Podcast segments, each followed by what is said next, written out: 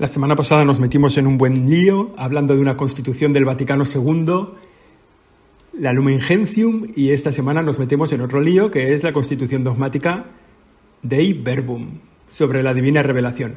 Estamos intentando entrar en esa gran reunión de los obispos de todo el mundo que tuvo lugar hace unos 50 años y que marca la vida de la Iglesia hasta nuestros días.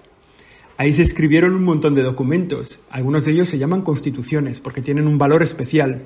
Y hoy vamos a hablar de una constitución dogmática que es la Dei Verbum, que habla sobre la divina revelación y que fue aprobada un poquito antes de que acabara el Concilio Vaticano II. Esto es El Siempre Aprendiendo, yo soy José Chovera, aquí comenzamos. Siempre aprendiendo. Siempre aprendiendo José Chovera. La Dei Verbum, que fue aprobada casi por unanimidad de los cardenales, cardenales obispos presentes en el Concilio Vaticano II, casi por unanimidad porque de los 2.350 votantes, solo seis no estuvieron de acuerdo. ¿De qué habla la Dei Verbum? Dei Verbum, palabra de Dios. Pues habla de cómo Dios, con su divina revelación, se manifiesta a los hombres, se acerca a los hombres. Todos tenemos esa noción en nuestro interior de que después de la creación el hombre se aleja de Dios y al mismo tiempo todos tenemos el conocimiento de que Dios no perdió la relación con el hombre, sino que fue acercándose a él y se le fue revelando. Poco a poco, a lo largo de la historia, a través de gestos, de palabras, en la historia se ve cómo Dios se acerca al hombre, que es la gran novedad de la vida cristiana, el empeño de Dios de vivir cerca del hombre. Y entonces el Concilio Vaticano II estudia cómo fue ese acercamiento, cómo se realiza ese acercamiento, la divina revelación, cómo se realiza en el tiempo. Una divina revelación que tiene su expresión definitiva en Jesucristo. Él es el verbo de Dios, la palabra de Dios, hecha hombre, que se recoge en la Sagrada Escritura y en la Sagrada Tradición. Bueno, todo empezó en el Concilio Vaticano II cuando el Papa Juan XXIII lo convoca de manera repentina y pide que haya un concilio ecuménico para toda la Iglesia. Fue el en el que más obispos han participado. Ya digo, más de 2.300 obispos de todo el mundo participaron en las sesiones del concilio. Y este concilio fue preparado, el Papa se lo encarga al cardenal secretario de Estado, al cardenal Tardini, y le dice que, que vaya contactando para preparar los temas con los, con los obispos de católicos de todo el mundo, que vaya hablando con los responsables de los dicasterios, de las curias, de las facultades de teología y de canónico de las universidades católicas para preguntar de qué temas tenía que hablar en el concilio, de qué temas se tenía que tratar, eran importantes para la vida de la Iglesia, para ese renovamiento en la vida de la Iglesia. Y uno de los temas que más veces salió o que más veces se propusieron fue el tema de la revelación, de cómo es el modo en que Dios se revela al hombre, la naturaleza de la revelación, cómo se transmite esa revelación, qué papel juega el magisterio ante la revelación de Dios, ante la palabra de Dios. Y estos fueron un poco como temas que se propusieron. Entonces, a partir de ahí, el cardenal Tardini dice, bueno, pues aquí evidentemente hay uno de los temas de los que tenemos que hablar en el Concilio Vaticano II.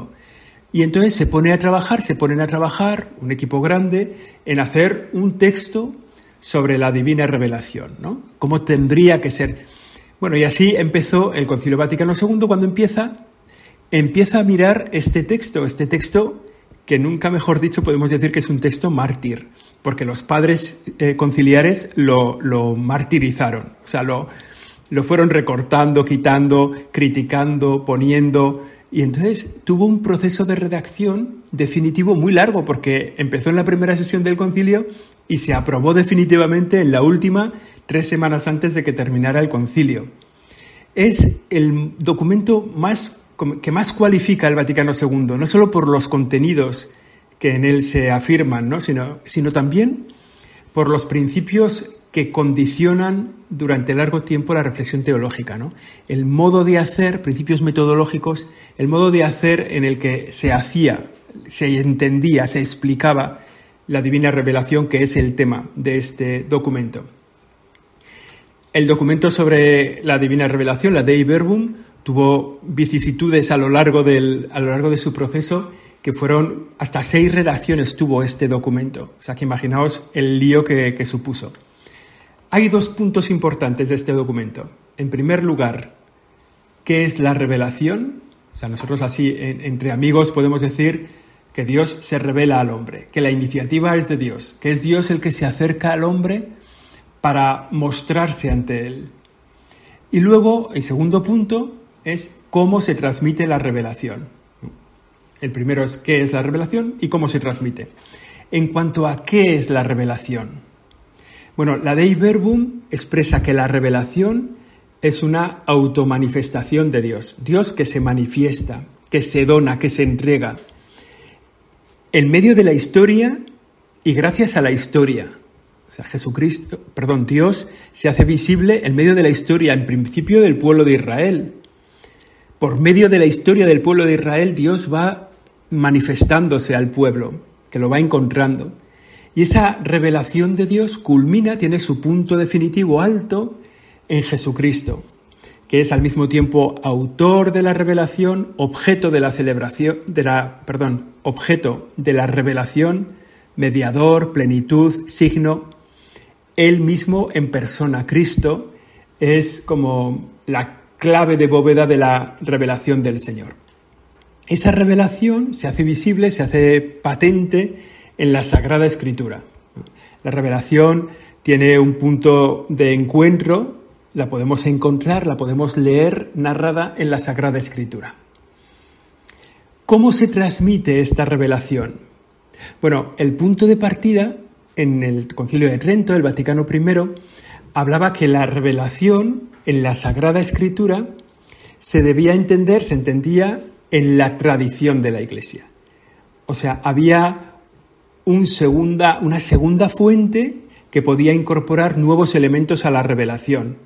Estaba por un lado la Sagrada Escritura y estaba la tradición de la Iglesia. Y había como dos fuentes. De alguna forma, el Antiguo y el Nuevo Testamento, el texto escrito de la Sagrada Escritura, y de segunda fuente, la tradición de la Iglesia, el modo en que la Iglesia acoge esos textos de la Sagrada Revelación, el modo en que se hace visible en el tiempo.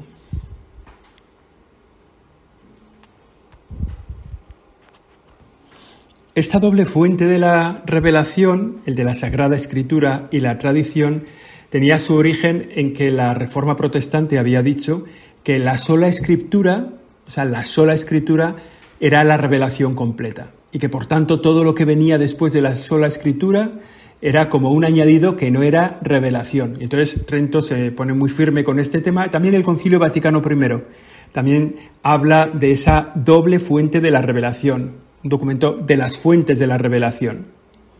Entonces el Vaticano II hace una mirada a esto de cómo puede ser la revelación.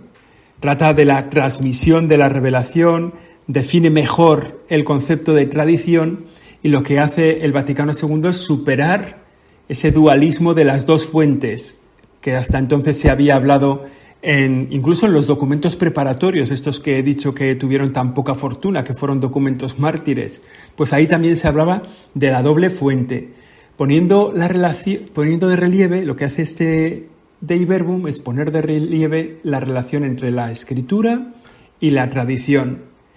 Y la relación entre escritura y tradición, que es la revelación, y el magisterio, que está al servicio de la revelación. De algún modo, la solución que busca es que la escritura y la tradición brotan de un mismo manantial, están unidas en una misma corriente y tienden al mismo fin, ya que forman un único depósito sagrado de la palabra de Dios y son la norma suprema de la fe. Es decir, la Iglesia no saca de la Sagrada Escritura su certeza acerca de todo lo revelado únicamente de la Sagrada Escritura, sino que también se subraya la aportación que hace la tradición, que es la aportación que hace la tradición es la certeza de lo revelado. Por ejemplo, el conocimiento del canon de los libros de la Sagrada Escritura es una aportación de la tradición de la Iglesia y la interpretación y actualización de la Escritura. Es como si la Escritura hablara de los datos constitutivos, o sea, como el, el centro, y la tradición tuviera una función de contexto, de criteriología. Así pues, no hablamos ya de una doble fuente de la revelación, sino de un único manantial en el que está la escritura, la Sagrada Escritura, el Antiguo y el Nuevo Testamento, y la tradición de la Iglesia. El contenido de la Dei Verbum, la Dei Verbum tiene un proemio bastante largo en el que pone de manifiesto que lo que se va a contar ahí está en continuidad con lo que han dicho los padres de la Iglesia y con lo que han dicho los padres conciliares de los concilios de Trento y del Vaticano I. Es decir, lo primero que hace la Dei Verbum es decir, estamos en continuidad. No estamos rompiendo la tradición de la Iglesia, no estamos hablando de una nueva de un nuevo dogma, de un nuevo criterio, estamos en continuidad con lo que la Iglesia ha dicho. Eso lo dice en el proemio. Y a partir de ahí salen los seis capítulos sobre la Dei Verbum, sobre la palabra de Dios. En el primero de ellos se afronta inmediatamente el tema de la revelación. Hacen una lectura bíblica de la revelación, que consiste en el misterio de amor de Dios, que desea revelarse, expresarse delante de cada hombre y que se manifiesta ante los hombres con hechos y palabras. Es decir, en la historia se ve Dios se revela, Dios se revela en la historia como un Dios que cuida, que salva a su pueblo, que lo lleva a una tierra de promisión. En la historia Dios se manifiesta y también se manifiesta a través de las palabras.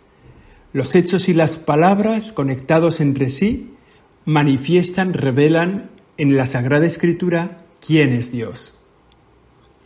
Esa revelación, como hemos dicho, tiene su culmen en Jesucristo, que es al mismo tiempo mediador de la revelación, porque es el que manifiesta quién es el Padre, manifiesta que hay que esperar el Espíritu Santo.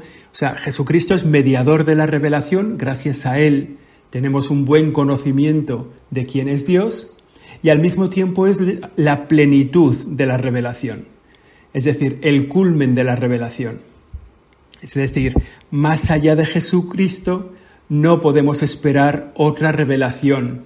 No podemos decir, bueno, todavía no se nos ha explicado todo el misterio de Dios. Está expresado, está visible, está manifiesto en Cristo, que es mediador y que es plenitud de la revelación. Esta revelación de Dios se ha ido realizando a través de distintas etapas en el Antiguo Testamento, en la formación de un pueblo, en la, en la constitución de ese pueblo, en la salvación de ese pueblo, en las distintas alianzas, en la alianza nueva, eterna, definitiva con Jesucristo. Es decir, la revelación no es aquí lo tenéis todo, sino que como se manifiesta a través de hechos y de palabras, a través de la historia del pueblo de Dios y de las palabras que Dios hace, da a conocer a su pueblo a través de los profetas y finalmente en la persona de Jesucristo, que es la palabra de Dios, pues de ese modo se va realizando la revelación. En el segundo capítulo se trata de cómo se transmite la revelación, de qué significa la tradición en este contexto, ¿no? Ya hemos dicho, la única revelación se hace visible en la Sagrada Escritura y en la tradición de la Iglesia. Y lo que hace este capítulo segundo es superar el dualismo de las dos fuentes, que hasta entonces había estado presente, ¿no? Ya lo hemos dicho antes, que ponían de relieve la escritura por un lado, la tradición por otra. Bueno, pues aquí en este capítulo segundo la Dei Verbum explica qué sentido tienen, cómo se integran, cómo encajan la Sagrada Escritura y la tradición de la Iglesia en una, en una única revelación. El capítulo tercero explica la inspiración de la Sagrada Escritura. Es decir, dice que la Sagrada Escritura efectivamente es palabra de Dios, es revelación de Dios, evidentemente, pero está realizada a través de manos humanas. De forma que en la, por ejemplo, en la carta de San Pablo encontramos la palabra de Dios. ¿De quién es esa carta de San Pablo o de Dios? Pues es una carta de San Pablo, efectivamente, que expresa el querer de Dios, ¿no? la enseñanza de Dios. De forma que este capítulo tercero lo que habla es de la inspiración de la Sagrada Escritura. Es decir, eh, la Sagrada Escritura está inspirada por Dios y escrita por los hombres. O sea que ahí hay hay un doble, no es, no es una palabra de Dios dictada directamente, ¿no? sino que el hombre que la escribe la recibe en su tiempo, la recibe en su contexto, la introduce en su día a día, la expresa en un libro en el que se pueden encontrar todos esos elementos. ¿no? Después ya el capítulo cuarto habla de el, cuarto y el quinto. Hablan el cuarto del Antiguo Testamento y el quinto del Nuevo Testamento. Y se resalta sobre todo el, el valor de las alianzas y de la alianza definitiva. Subraya sobre todo la unidad profunda que liga a los, al Antiguo Testamento y al Nuevo Testamento. ¿no? No, no, es una, no son realidades separadas, sino que están unidas.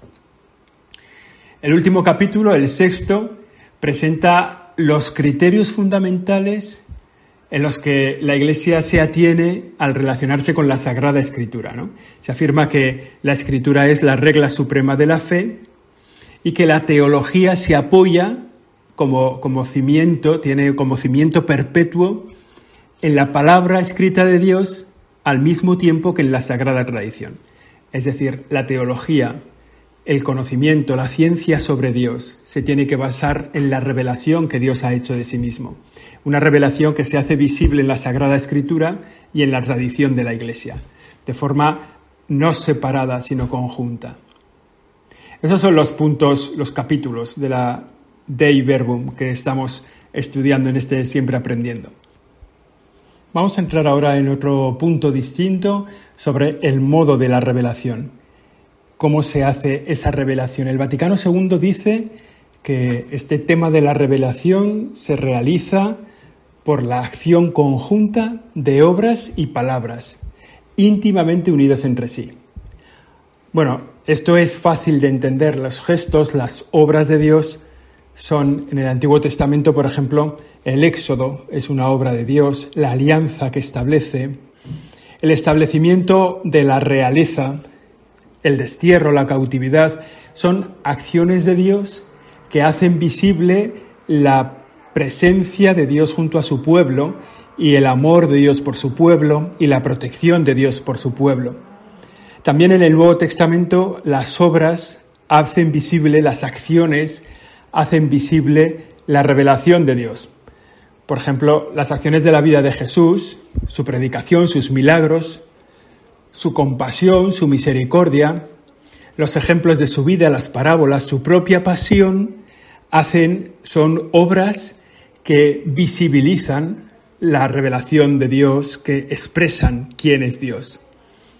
Pero no solo las obras son la revelación, también las palabras. El modo de la revelación, el modo en que Dios se revela es con obras y con palabras.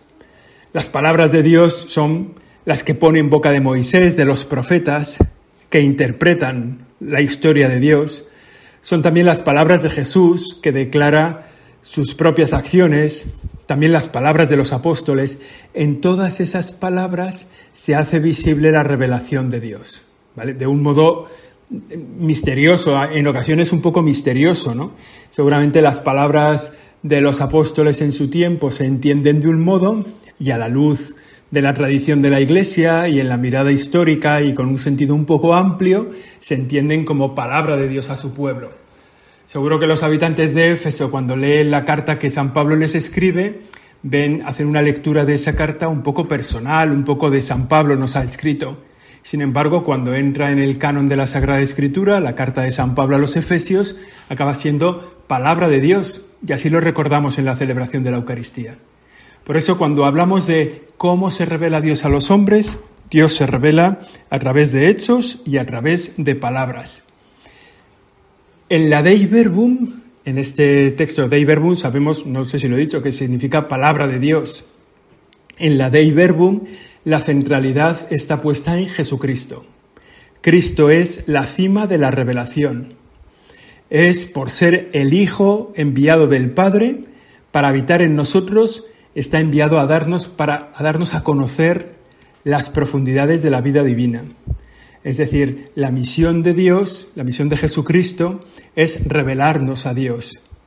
Lo hace con su propia vida, también lo hace con sus palabras y nos hace visible que tenemos un Dios que es Trinidad, Es Jesús el que nos enseña que tenemos un Dios que es Padre. Es Jesús el que nos enseña que Él es el Verbo de Dios. Es Jesús el que nos enseña que será enviado a nosotros un Espíritu Santo. Digamos que Jesucristo tiene, es como el centro, el culmen de la revelación cristiana. Y a partir de la revelación, a nosotros que nos toca la fe. La respuesta a la revelación es la fe de los hombres. Son como dos realidades que se responden la una a la otra. Ante la revelación de Dios, la acogida por parte del hombre. La revelación es una iniciativa del Dios vivo, manifestación de un amor que es personal. El hombre, por su parte, con la fe, se vuelve hacia Dios y se entrega a Él en amistad. Esto es un poco lo que nos habla la Dei Verbum, esta constitución dogmática del Concilio Vaticano II, la segunda de las constituciones que estamos viendo en este Siempre Aprendiendo, que nos habla de la palabra de Dios, de la divina revelación y cómo esa revelación se hace visible en la Sagrada Escritura y en la tradición de la Iglesia. Aquí terminamos este Siempre Aprendiendo, el episodio número 89. La semana que viene volvemos si Dios quiere.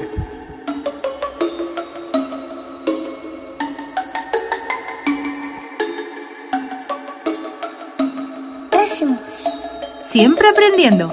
Siempre aprendiendo. Con José Chovera.